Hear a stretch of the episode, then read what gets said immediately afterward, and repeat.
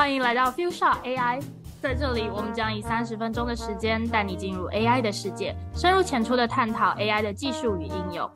每周我们都为你收录了不同 AI 主题的深度研究，即便你不是专业的背景，也能轻松了解 AI 的一切。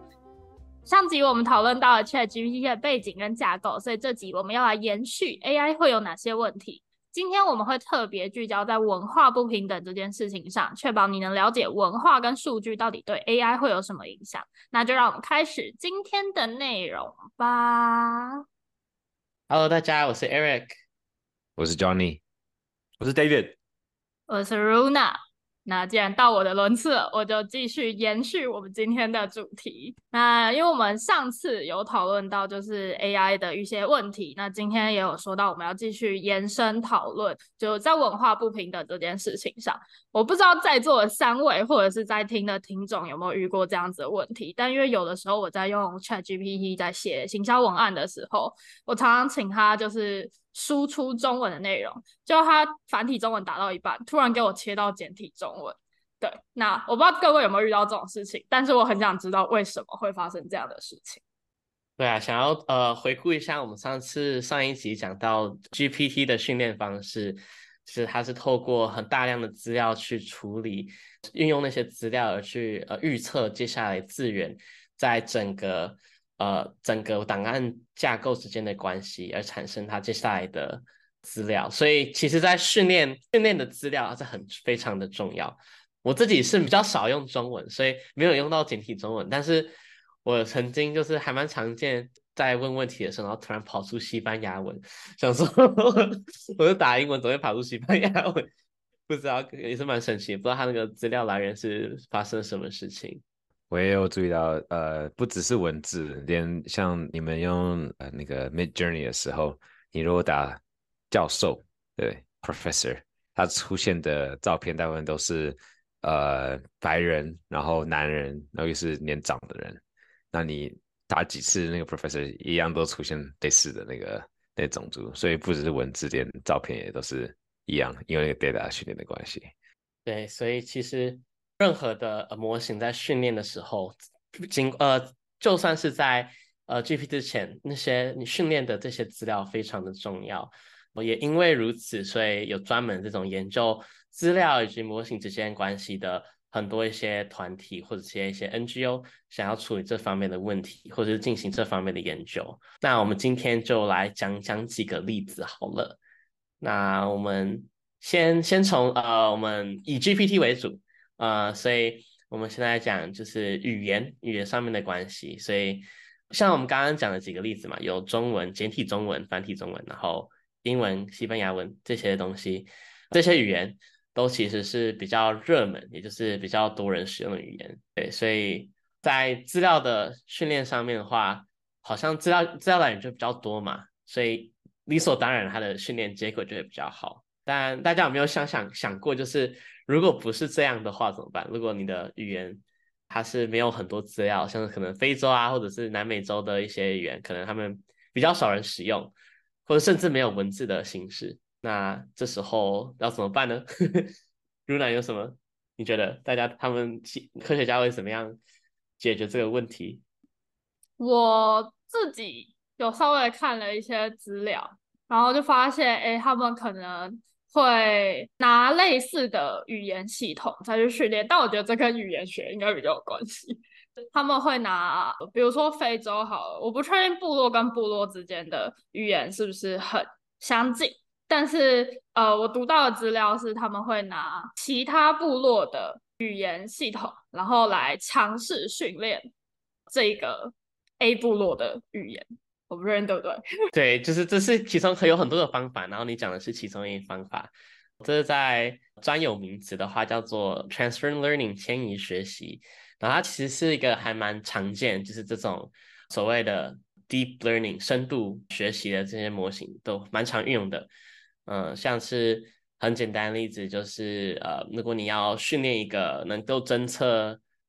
物品的一个模型，那如果你今天要侦测猫或者是侦测狗，你可能其实基本上要模型要注重的就是注意的部分其实是差不多。只是在一些细节上面不太一样，所以你就可以用原本的已经训练好，可能已经训练好狗的模型，然后先把这个用大量资料训练好之后，假设你某一种猫的呃资料比较少，所以你在时候在用你现有比较少量的资料，但是是在整个已经用已经用狗训练好这个模型上面再再次的学习，这时候它就可以根据原本拥有的训练好这些猫这些所有所有的这些。背景知识它都会储存，但只是它最后面在可能在注意一些细节的时候，它就会根据你新的这个资料，然后来训练，因此它就可以达到有如果是两个语言相近、两个文字相近的时候，就可以用这种方式比较简单或者不需要那么多资料，就可以达到类似的结果。对，但但我还是想想，就是其实根本上还是会有一些问题嘛，就是。就因为就是是一个不一样的语言系统，所以还是还是要先从就是收集语言开始。我觉得收集语言非常收集文字或收集语言语言这些是一个非常重要的事情呢，也是一个感觉现在在 AI 里面大家比较少讲的事情。那他们现在是怎么收集这些语言呢？特别是那些特别比较稀有的语言？哎，这很一个问题问的很好，因为因为其实就是真的很困难嘛，所以。呃，你先先讲一下，就是为什么这语言会稀少的原因，就是因为比较少人用嘛，或者是没有没有带没有太大的附加价值在这些语言上面，就可能是比较呃一些比较底层的人使用的语言，所以这两个问题其实就是呃现在有有一部分的研究者在想要办法解决的事情。所以呃，我觉得最最近最有名的可能就是之前脸书他们有做了一个模型或做了一个研究。叫做 No Language Left Behind，然后他们把它简称叫 N N L L B，这个没有没有相对应的一个字的一个简称，表示它非常的不被重视。对，然后但是它在这个资料库里面，它就是运用很多方式，透过脸书这很有钱的这个公司，然后就去砸钱，然后 就认真他们真的去找不同语言的使用者呢。找这些已经有训练呃有有经验的这些翻译者之类，我忘记他的文本是什么，但就是有一系列的文本的资料，把它翻译成他们的语言，再透过真人的翻译方式来组成这个资料库。所以它其实呃在里面有将近我记得一百还是两百个语言之类的，其实还蛮还蛮多的。然后尤其是你连听都没听过的语言，所以他们是有认真想要建立起这个资料库，让。呃，而且是开源的，所以是所有人，不管你是不是在脸书，你都可以使用这个资料。对，所以还是要透过一些有有良心，有吗？有良心的大型企业。我觉得，我觉得讲到良心这件事就很重要一点，就是关于他们怎么收集资料了。就如他们今天只是很广泛的在网络上爬资料，就在网络上如果是任意的收集资料的话，那其实他们的模型是很可能会收集到我们一些个人资料的。就假设他在都在 Facebook 上收集，可能就收集到我们一些个人的行为，或者是我们个人的资讯。我觉得其实这也蛮可怕的。而且其实这个就是这样子，关于资料收集的疑虑，不只是在语言上，可其实是在影像上应该是更多的。其实最近有一本有一本书是一个纽约时报的杂志的记者他出了，然后书名叫做《Your Face Is Not Your Own》，就是你的脸已经不是你的脸。里面就在讲说，现在其实有一家有一些公司已经是。你可以任意的，比如说我拍 Johnny 的照片，然后我就拿去那个系统里面查，他就跟说 Johnny 是谁，然后给我 Johnny 的所有资料。对，然后因为那个记作者是纽约时报的记者，然后他在里面就好提到说，他其实有访问到一个人，但是匿名的，然后那个人就说他自己出来讲的原因是他觉得这已经有点变态了，有点病态，但是没有法律可以管。有因为有一些，譬如说成人产业的工作者，他们可能是匿名的，但那个匿名的，就是那个出来说的人，他就说。像他这样子病态的人，其实已经可以把这样子露脸的成人产业工作的人员的个人资料全部抓出来，然后知道他是谁，然后他在哪里出没，他平常做什么事，他常去哪里，他全部都会知道。尽管那些成人产业的工作人员在那些网站上面是匿名的，但他的资料可以依然简单的被调出来。所以我觉得这种关于资料的疑虑，其实都还是随着 AI 发展都会一直存在，然后也是一个很重要的问题，这样。对啊，就是个人隐私这个问题嘛。而且除了个人隐私之外，我觉得很另外一个很大的问题是 bias 这个资料偏见问题，就是你是从哪里收集资料。对，那呃，除了除了你怎么收集资料之外，还有是你你是呃怎么选择哪用哪些资料来训练你的模型嘛？那如果你 Eric，你们要讲一下，就是现在有什么样子，最近有什么样子的问题，大家有什么样的疑虑，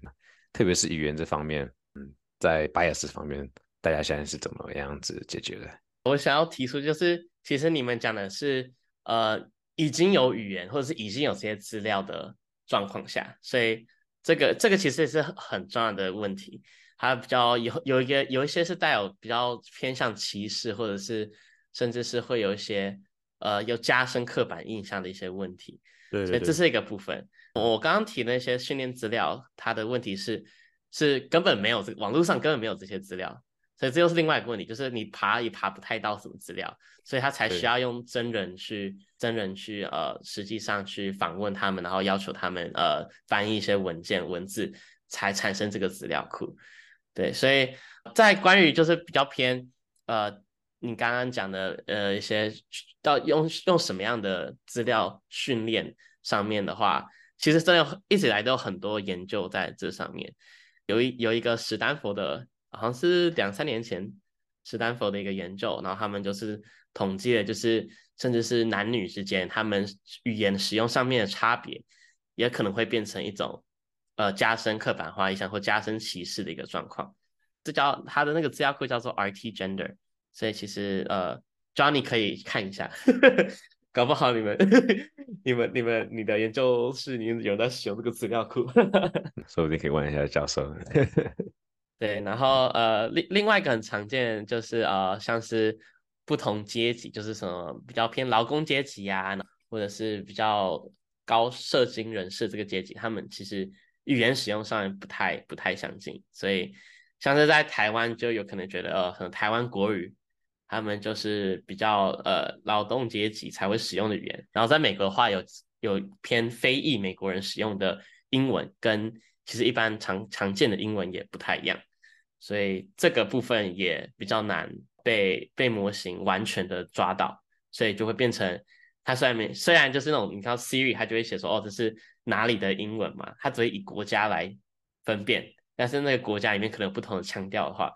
那这样子很多它可能是一个以标准腔来来界定，那其他的语言的或其他腔调的模型的训练上就很比较会有比较多的问题，就就会产生就是哦你你在使用你的你在使用正确的国家正确语言，但它模型却听不懂在讲什么的问题。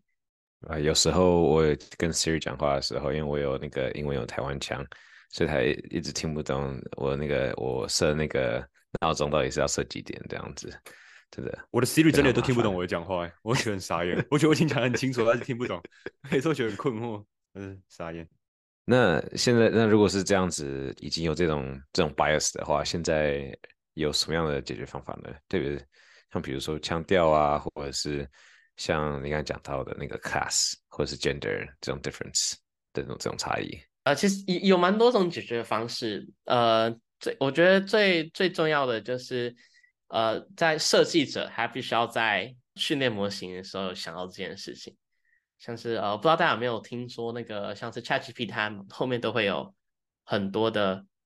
呃，后面都会有很多的第二或第三层的一些模型在运作，所以就是避免有一些出现一些歧视语言啊，或者是出现一些不能出现的东西。所以只要设计者他在训练的时候有想到这件事情的话，他可以一是可以调整不同资料的权重在设计的时候，或者是他可以在事后再用第二或第三层的，有点像是个防护网来解决一开始好的结果可能会出现一些问题，然后他就用第二、第三层的把它抓住，然后跟跟这个模型讲说你不应该这样讲话，可能可能跟小朋友一样，是你不应该出现这样子，你应该要 你应该要做一些调整，所以希望这样子呃事后再一次的处理的方式，就又像我们讲的后后处理的方式来解决，也是一个很常见的做法。但呃，但其实还是最重要，就是要想办法增加这些平常比较不会有、不会收集他们资料的这些人的一些语料或者这些文字。所以像是很多还有很多的组织 NGO，像在非洲有一个专门在处理这方面的组织，它叫 Masakan，，然后它就是呃由非洲人发起的一些一个一个团体，他们的目标就是要应用这些语这些公开开源的这些模型，想办法将他们生活周边的事情，可能并不适合用原现成的模型来处理的这些问题，经过一些调整啊或者重新训练的方式，再变成适合在他们国家的语境下面的一一些模型。所以有点像是 democratize，就是民主化，让资料或模型民主化，也是最近那个 OpenAI 他们很推的东西，就是要民主化资料、民主化模型。了解，所以等于是从从最基本的收集资料，到把那个整资料整理出来，然后知道说 OK 怎么分布的，然后再训练模型。那所以这样子目前还在，这是还在尝试中嘛？那我还蛮好奇，就是 Runa 你现在在。比如说，呃，有在做像行销啊，然后有在用做用 ChatGPT 来做一些，呃，当做工具。你有注意到说这些有怎么影响你的日常的使用吗？影响我日常的使用，呃，他们在做的这些事情，感觉上啊是比较否就少数语言吧，繁体中文应该还还算还算多数语言，还还不会到这么这么。严重的被影响到，可能真的会被影响到，就是有时候它会跑简中出来，但简中基本上也都还看得懂，然后也可以直接请他就是再翻成繁中，所以我觉得对我来说不会有太大的影响。但呃，我自己本身是算算外省人嘛，对，所以我们家其实是会讲台语，然后呃，我就会在思考，台语它其实没有一个固定的。文字系统，所以我就在想说，哎，那这样子，如果 Chat GPT，我不知道有没有这可能啦，要面向老人使用的话，他们是讲台语的，那 Chat GPT 是怎么去吸收，或者是他可能根本没办法去吸收这样子的资料？对，就是其实，呃，你提到了一个很重要的问题，就是假设这个语言它没有个固定的文字的话，那那怎么办？其实。不得不说，就是脸书在这方面真的做的还不错。就是 他们之前也有专门为这个状况来设计一个新的模型，它是一个语言为主的一个呃口说为主的导向。所以它因为现在基本上所有的语言模型，我们都会把它想象成是变成文字之后才能处理嘛。所以他们那时候发明的就是一个可以直接从语言到语言，就是口说到口说的方式，直接处理然后翻译。所以可以教用他们这个模型训练的话，就可以马上将一个很复杂的英文的句子翻成台语，或者把台语翻成英文。你的意思说，他们不是先把英文转成，譬如说 transcript，然后再用 transcript 转成台语这样吗？你说他们是直接从类似从音讯的角度直接做转翻译，是这个意思吗？对，因为台语没有文字，I mean。台语有文字，但是没有一个统一的文字，他们收收集不到，嗯，而且他们不好收集，这样。所以你你在 transcript 的话，你没办法转，你不能没办法写成中文的，有一个正式的组织稿嘛？你应该说的就是之前有一阵子台湾媒体发了很多相关的新闻，就在讲说 Facebook 发了一个可以翻译成闽南语，然后是有一个在 Facebook 的台湾人做的一个 model。你在说那件事吗？对对对对，就是跟马克佛聊天那件事情。对对对对，因为那那时候那个新闻很有名。对对对对，所以对对于这种是是以口说为为主的语言的话，就就可以这样子做。所以呃，基本上我觉得就是以是还是要以就是一些有心人士，或者是像是像马萨看那样子，以就是比较偏草根运动或者是 NGO 团体，他才有办法做这件事。因为大公司真的比较少会做这种事情，因为他没有没有个市场，所以他们做这种事情其实。没有没有办法直接的转成利润，所以这这这个是在 AI 关于这些语语料或者是语言这方面不平等的状况最最大的问题，就是没有一个没有一个机构还会愿意做呃大成本但是又吃力不讨好的的的工作这样子。听起来像是变成是政府要做的事情，因为没有当然没有利润的时候，等于是要有政府来 赞助或者是 non-profit 来支持。对啊，对啊，呃，不知道目前的状况是这样的，说不定以后会有一些变成有可以 有想办法赚钱，我不知道。对对，不然之后大家都讲英文了？那那最最后想要就是特别提到这件，我们讲这件事情，其实感觉跟大家都蛮遥远的，但是其实这对于像是刚刚 Runa 讲，他只是纯粹想要把就是做行销，然后要用中文，然后就变简体中文，类似这种翻译口译，或者甚至是要做一些像是广告，就是你想要用一些 AI 发音之类的。这些东西其实都是会被这些资料给影响的。哦，我觉得吧，我自己觉得，因为我并不是在就是翻译或口译这个团体里面，但是根据的了解，其实最后那个翻译其实还是需要一个真人，一个会有有两种语言，就是尤其是翻译，就是还是会真的需要有两种语言都会的精通的这个人，他可以做一些最后的处理，才可以将整个呃。翻译变得顺畅，然后或者是符合当下的语境，因为这些东西我觉得比较是，嗯，AI 还是比较难处理的部分。A 就是刚刚我们讲，如果你某一个语言它特别强势，或是它的资料比较少的话，可能就会有我们刚刚讲一些语料语言不平等状况。第二个就是可能会出现一些我们刚刚讲的呃一些不同阶级或者不同腔调，或甚至是男女用词的一些差异。其实这些东西。一般来说，AI 比较难准确的抓到，它可能有些时候会出现，有些时候不会出现。最后一个部分就是当下档案或那那件事情它所属的环境，我觉得 AI 也是比较难抓到的。就可能是一个棒球比赛，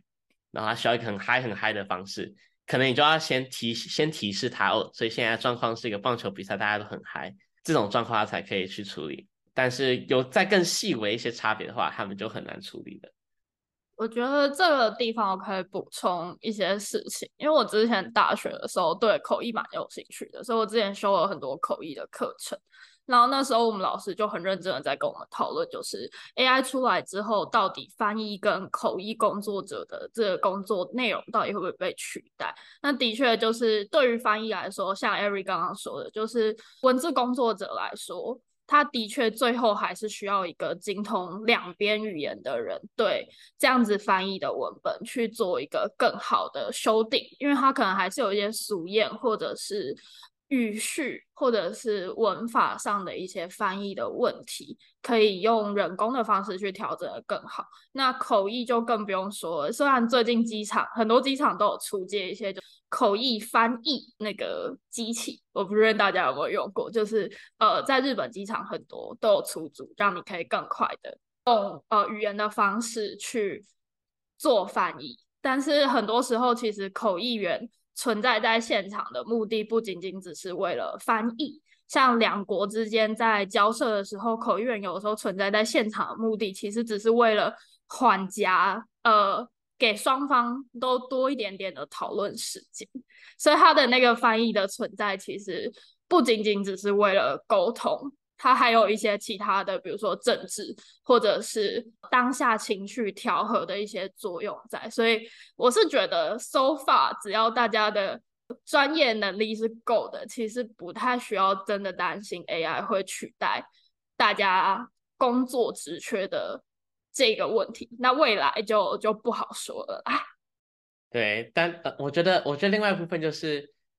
会需要更专精的人，但是最就是最最简单的事情会被取代，但他会需要更多专精的人，或甚至是会使用这些 AI 产品的人来微调他们，或者是来检查他们到底说是做的事情是对的还是错的，所以会有需要这方面的人才。